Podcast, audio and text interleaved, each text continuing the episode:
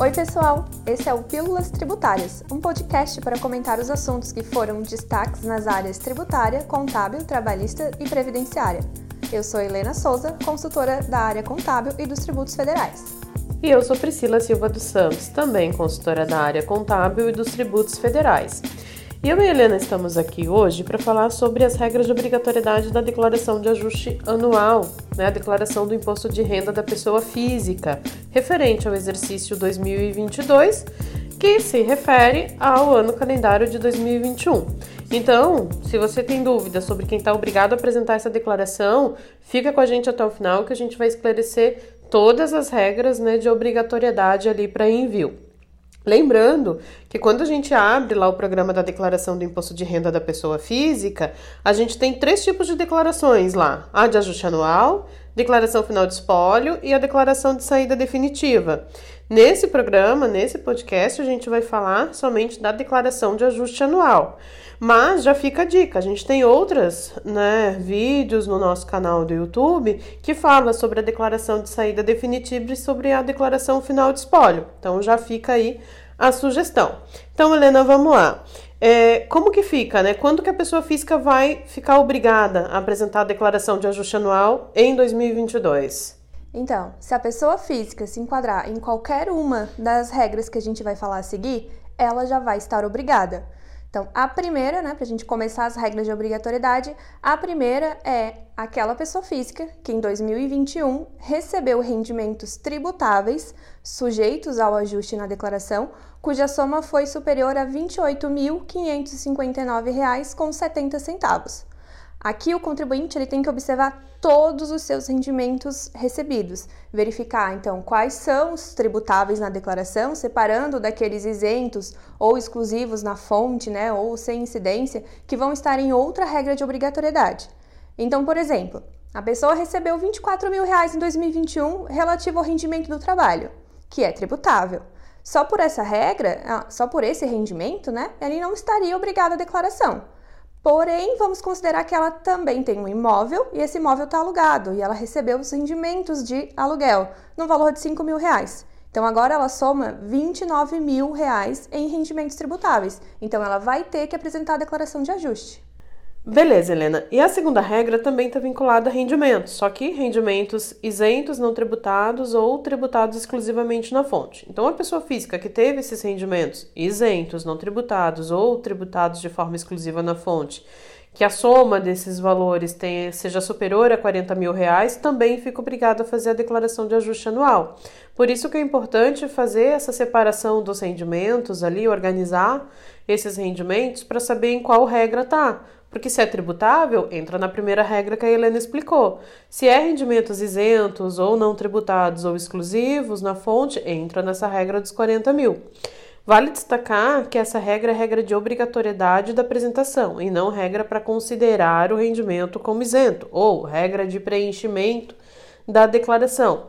Então, por exemplo, vamos supor que uma pessoa física ela possui um rendimento isento de aposentadoria, pois possui uma moléstia grave, por exemplo. Então, em 2021, ela teve um valor de aposentadoria, né, por essa moléstia grave, de 50 mil reais. Somente por esse valor, já que é isento e foi acima de 40 mil, ela já estaria obrigada a fazer a declaração ali do imposto de renda na fonte, certo?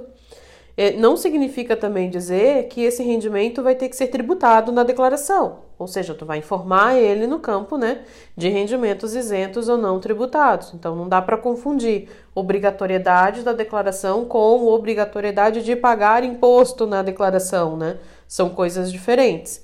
E esse limite é só para a regra de apresentação, então, certo? Bem lembrado, Priscila. Normalmente as pessoas vinculam né, a apresentação da declaração com ter que pagar o imposto de renda, mas nem sempre isso acontece. Como é, você explicou agora desse rendimento que a pessoa tem de 50 mil, vai continuar sendo isento, só vai ter que apresentar a declaração. Seguindo então para a terceira regra, também estará obrigada a declaração a pessoa física que em 2021 obteve em qualquer mês um ganho de capital na alienação de bens ou direitos sujeitos à incidência do imposto ou realizou operações em bolsa de valores, de mercadorias, de futuros e assemelhados. Aqui a gente começa a perceber que é necessário fazer uma combinação entre regras de obrigatoriedade, pois eu posso não estar obrigada por uma determinada regra, mas me enquadrar em outra. Por exemplo, vamos supor que em 2021 eu vendi meu único bem imóvel e consegui aquela isenção do imposto de renda sobre o ganho de capital, né, com valor até 440 mil. É, com base apenas nessa informação, eu não me enquadraria nessa regra, pois o meu ganho de capital não esteve sujeito à incidência do imposto. Mas vamos supor que eu tenha adquirido esse imóvel por 50 mil e vendi ele por 110 mil. Nessa operação, eu tive um rendimento isento de 60 mil reais. O meu ganho de capital de 60 mil reais foi um rendimento isento. Então, eu me enquadro nessa segunda regra, de ter rendimento isento acima de 40 mil reais. Outro ponto que é importante destacar nessa terceira regra é com relação às operações em bolsa de valores, que acaba gerando um pouquinho de confusão. Nota que a normativa, a legislação ali tributária, ela não faz distinção de qual operação, ou se essa operação gerou ganho ou perda, ou qual foi o valor dessa operação. É simplesmente ter realizado operações em bolsa de valores, de mercadorias, de futuros e assemelhados. Então, se a pessoa física só comprou uma ação, por exemplo, né? Ela comprou a ação de, por 10 reais só para testar, só para ver como era lá o painel lá da corretora, como era o aplicativo, só para ver como funcionava, ela já vai estar tá obrigada a apresentar a declaração só por esse teste. Só? Mas eu só queria ver como é que era. Não, importa. não importa. Vou estar tá obrigada. A próxima regra da obrigatoriedade é relativa à atividade rural. Então, também vai estar obrigado a fazer a declaração de ajuste aquela, aquele contribuinte, né, pessoa física, né, no caso, né, produtor rural, que em 2021 ele teve receita bruta no valor superior a 142.798,50 centavos, ou aquele produtor rural que pretenda compensar em anos calendários, né, futuros, né, ou em 2021 mesmo prejuízos de anos calendários anteriores, ou prejuízo, né, do próprio ano. Então, por exemplo, se um produtor rural teve em 2021 um prejuízo, ou seja, as suas despesas ali de custeio da atividade rural foram maiores do que as receitas, né, auferidas ali da atividade rural, nesse caso ele pode compensar esse prejuízo nos exercícios seguintes. Então, se ele quer fazer isso, ele vai ter que fazer a declaração de ajuste anual esse ano. A quinta regra de obrigatoriedade é para a pessoa física que teve em 31 de dezembro de 2021, né, o ano da declaração ali que a gente está falando, a posse ou a propriedade de bens ou direitos, inclusive terra nua, de valor superior a 300 mil reais. Aqui o contribuinte ele precisa olhar o valor de aquisição desses bens que possui em 31 de dezembro. Se to, somando todos os valores atinge esse 300 mil reais. Se atingir, ele vai estar obrigado a apresentar a declaração. E vale lembrar né, que é o valor de aquisição e não o valor de mercado em 31 de dezembro, com exceção lá do valor da terra nua do imóvel rural, né, que é, vai a valor de mercado. Então, por exemplo, eu comprei um apartamento lá em 1990 por 50 mil reais. Hoje esse imóvel está valendo um milhão. Né? Vamos supor que ele seja do lado de um shopping que construíram ali, valorizou a área. O valor que eu vou levar em consideração para a declaração não é um milhão do quanto o apartamento vale, é por quanto eu paguei, quanto está lá declarado na minha declaração, é o custo de aquisição de 50 mil reais. Se eu levar só essa regra em consideração, né, se eu não me enquadrar em nenhuma das outras que a gente já citou, eu não estou obrigada a apresentar essa declaração, porque o conjunto dos meus bens, né, considerando que eu só tenho esse imóvel de 50 mil reais, não passa de 300 mil reais. Isso aí. E ainda sobre essa regra de obrigatoriedade que a Helena estava falando para a gente agora, é importante também mencionar que se a pessoa física se enquadrar somente nessa regra, tá? Mas, né, tiver ali na constância da sociedade conjugal ou união estável, ou seja, tem aquela relação ali, né, de bens comuns ao casal, e aí esses bens comuns tenham sido declarados pelo outro cônjuge ou pelo companheiro, né, essa pessoa física que se enquadra somente nessa regra, ela fica dispensada de apresentar essa declaração de ajuste anual. Então, por exemplo, eu e meu marido somos casados em comunhão de bens. Supondo que os nossos bens comuns, né, se a gente for olhar, somados dá 300 mil reais, e eu não me enquadro nas outras regras de declaração, se ele colocar todos esses bens comuns na declaração dele, eu fico dispensada de apresentar aí a minha declaração. Boa, Pri, bem lembrado. E seguindo então, é, aquela pessoa física que passou a condição de residente no Brasil também em 2021, tá? E se encontrava nessa, nessa condição de residente em 31 de dezembro de 2021, também fica obrigada a fazer a declaração de ajuste anual referente a esse ano.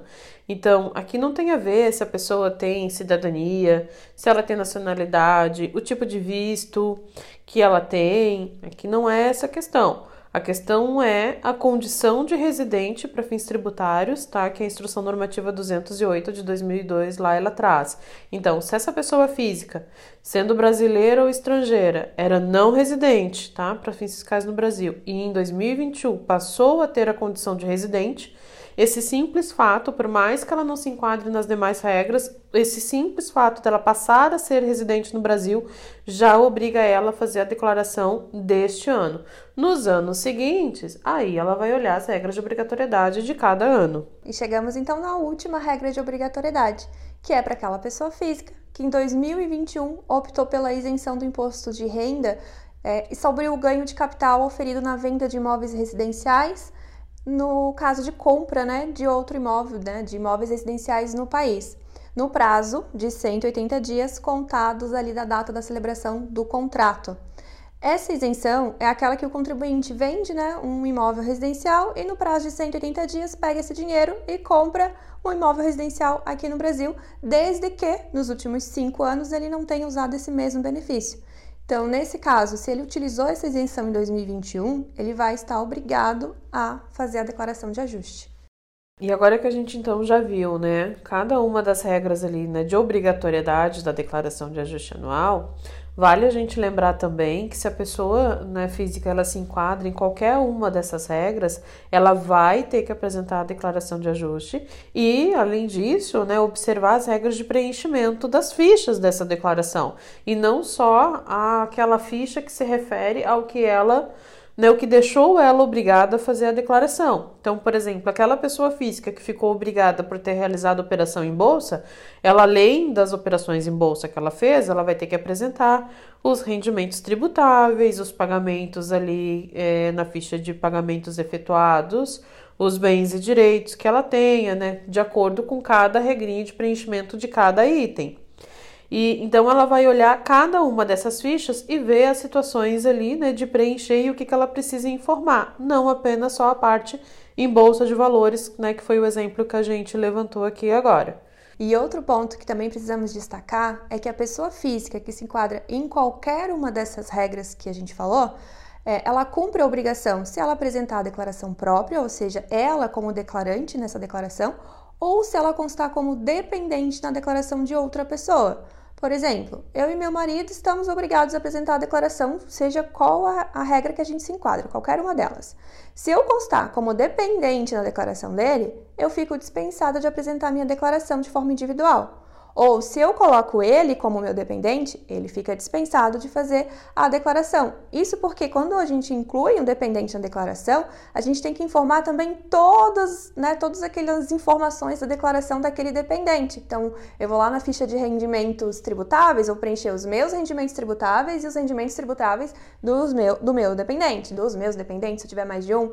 A ficha de bens e direitos, a mesma coisa. Então, em cada uma das fichas, eu vou fazer a informação do titular da declaração, né? Do declarante e também do dependente. Exatamente, Helena. Lembrando que o contribuinte ele não pode estar em duas declarações ao mesmo tempo, seja ele como titular ou como dependente, exceto nos casos em que houver alteração dessa relação de dependência no ano calendário.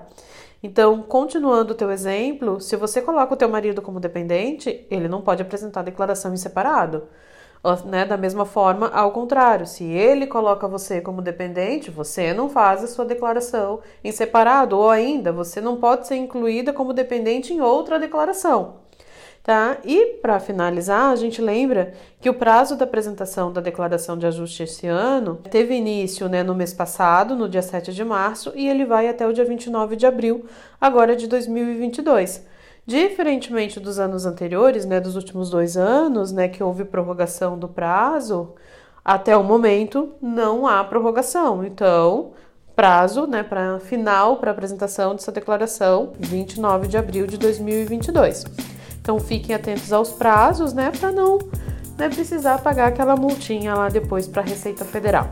Isso mesmo. E esse foi o Pílulas Tributárias. Obrigada a todos que nos ouviram e aguardamos vocês nos próximos episódios. Até mais!